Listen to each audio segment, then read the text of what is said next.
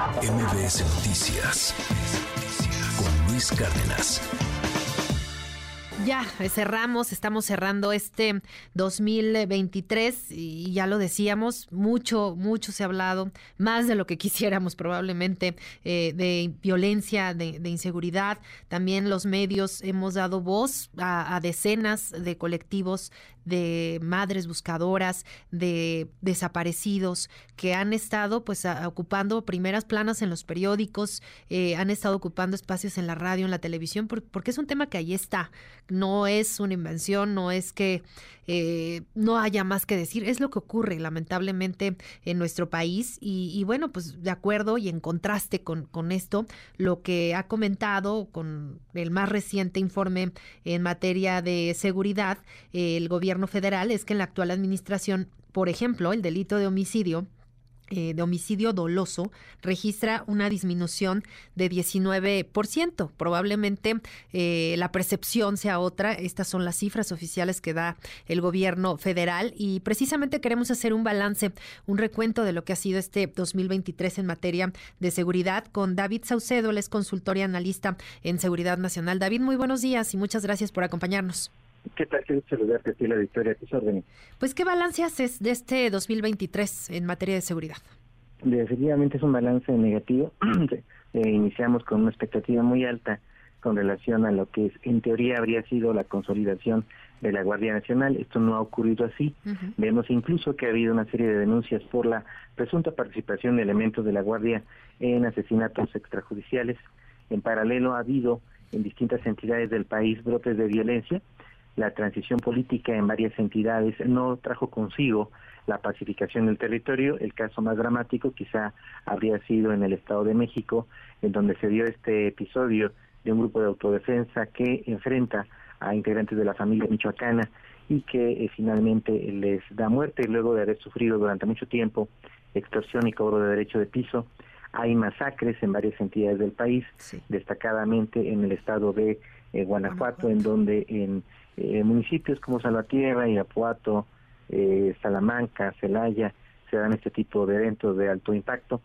Hay en la frontera norte eh, también situaciones complejas como la que se dio con el secuestro y lamentable asesinato de algunos ciudadanos norteamericanos a nivel internacional. tenemos una presión incesante por parte de Washington para frenar los envíos de fentanilo hacia los Estados Unidos y eh, la captura y extradición de narcotraficantes de alto perfil, como lo, eh, eh, lo, lo, hemos visto en algunos casos de narcotraficantes de las principales organizaciones de macrocriminalidad, el cártel de Sinaloa y el cártel Jalisco Nueva Generación.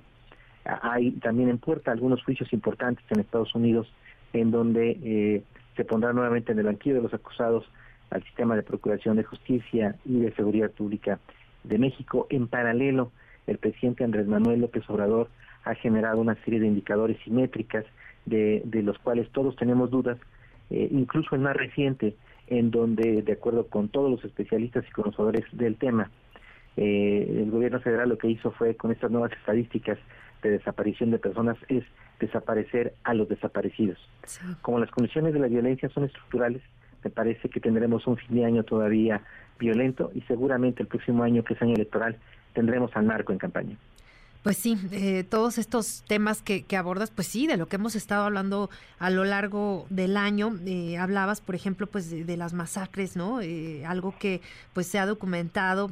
platicábamos, por ejemplo, la semana pasada con, con Marielena Morera de, del estudio que realizaban en Causa en Común que registra las masacres y, y bueno, pues este, estos hechos que son muy lamentables, que son sumamente violentos, donde más de tres personas pierden la vida en un mismo hecho. Ella hablaba que en promedio ocurre una masacre cada 19 horas en el país, alguna una cifra tremenda, una violencia terrible.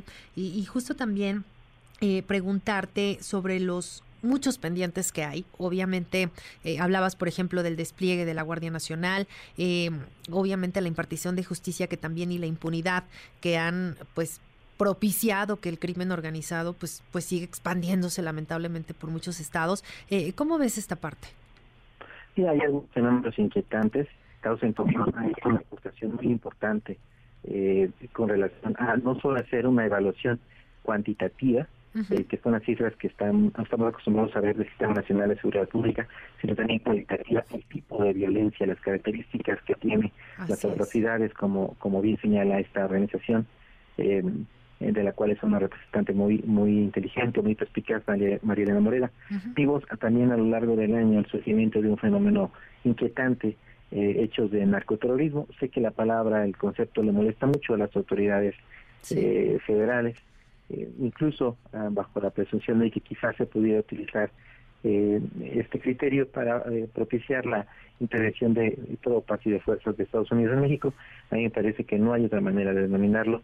Hay ataques de la población civil, de los grupos de crimen organizado hacia la población civil que buscan generar miedo, que buscan que las autoridades tomen algunas determinaciones en materia de seguridad pública, se difunden masivamente en medios de de comunicación y buscan generar el terror. No hay otra manera de denominarlas, son actos simple y llanamente de narcoterrorismo. Sí, porque obviamente el principio fundamental del, del, terrorismo es precisamente generar terror entre la población y generar actos que precisamente generen miedo o terror entre la, entre la sociedad. Y pues eso es lo que ocurre finalmente con, con hechos que con actos que realizan eh, miembros del crimen organizado. David, y hablabas, por ejemplo, de los niveles de la violencia, y eso también lo platicábamos con Marilena Morena, eh, pues justamente esta normalización que, lamentablemente se ha caído mucho en ella, de, de los niveles de violencia. Hemos visto ya eh, hechos sumamente crueles, sumamente pues desafiantes incluso ante la autoridad. este fenómeno, ¿cómo podríamos tratar como sociedad de, de, hacer frente, porque no es normal lo que está pasando, no es, no es normal ver masacres, no es normal ver fosas clandestinas por diversos estados de la República, ni tampoco es normal ver madres eh, de personas desaparecidas, madres buscadoras, pues arriesgando su vida y, haciendo la labor que tendría que estar haciendo la autoridad. Sí, es una expresión muy similar a la que vivió Colombia en la década de los 90, en donde dos grandes cárteles, el cártel de Cali y el cártel de Medellín, se entrenzaron en una batalla eh, eh, contra las fuerzas eh, del Estado colombiano y también con los integrantes de la DEA allá en Colombia. En México tenemos toda proporción guardada una situación parecida eh, una guerra eh, del bajo mundo criminal entre el cártel de Sinaloa y el cártel Jalisco Nueva Generación, que se están disputando el control de los locales, de los mercados locales de narcomenudeo y la ruta de trasiego a los Estados Unidos. Eh, por supuesto que las autoridades, en muchos casos, forman parte, me refiero a las autoridades estatales, municipales, forman parte del anillo de protección político y policial que tienen los grupos del narcotráfico. Y hay un gobierno federal que eh, aparentemente durante la primera mitad de su sexenio tuvo una actitud de brazos caídos frente a una organización criminal, el cártel de Sinaloa, que tuvo un momento icónico, tú lo recordarás, el famoso eh, saludo del, presidente Andrés Manuel a la mamá del Chapo, y, ya después, debido a presiones de los norteamericanos, eh, se lanzaron en un intento de recaptura de Ovidio Duman, que finalmente fructificó y que tendrá como consecuencia pues seguramente un proceso en los Estados Unidos, un juicio en los Estados Unidos. Eh, la, sociedad en paralelo pues está eh, entre la espada y la pared mediante eh, una serie de cobros de derecho de piso de algunas organizaciones de cárteles del medio que están eh, extrayendo un impuesto de guerra en distintas regiones del país.